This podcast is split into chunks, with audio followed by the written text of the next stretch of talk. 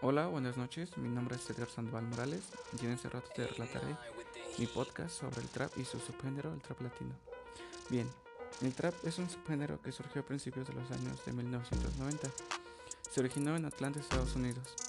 Este género se caracteriza por sus letras donde habla sobre la vida en el gueto, o sea, el barrio, el tráfico de drogas, pandillas y la lucha por el éxito social. Uno de sus principales exponentes es Goody Moore, que es considerado el padre del trap. Otra de sus características son el uso de sintetizadores, cajas rítmicas y el exagerado uso de autotune. El trap se diferencia de otros géneros por su ritmo electrónico, denso y sobrios, que a su vez puede ser muy lento y a la vez muy rápido.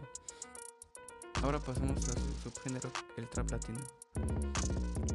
El trap latino es un subgénero que tiene sus orígenes a finales de los años 2000 en Puerto Rico, popularizándose masivamente a mediados de la década de los años de 2010.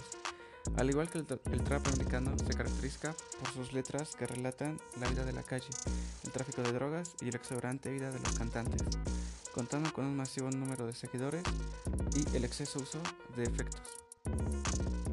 Bien, para concluir este podcast, lo concluiremos los interesantes. 1. La mayoría de los traperos han ido a prisión. 2. El álbum Trap Capos es el único álbum con todas sus canciones del género trap.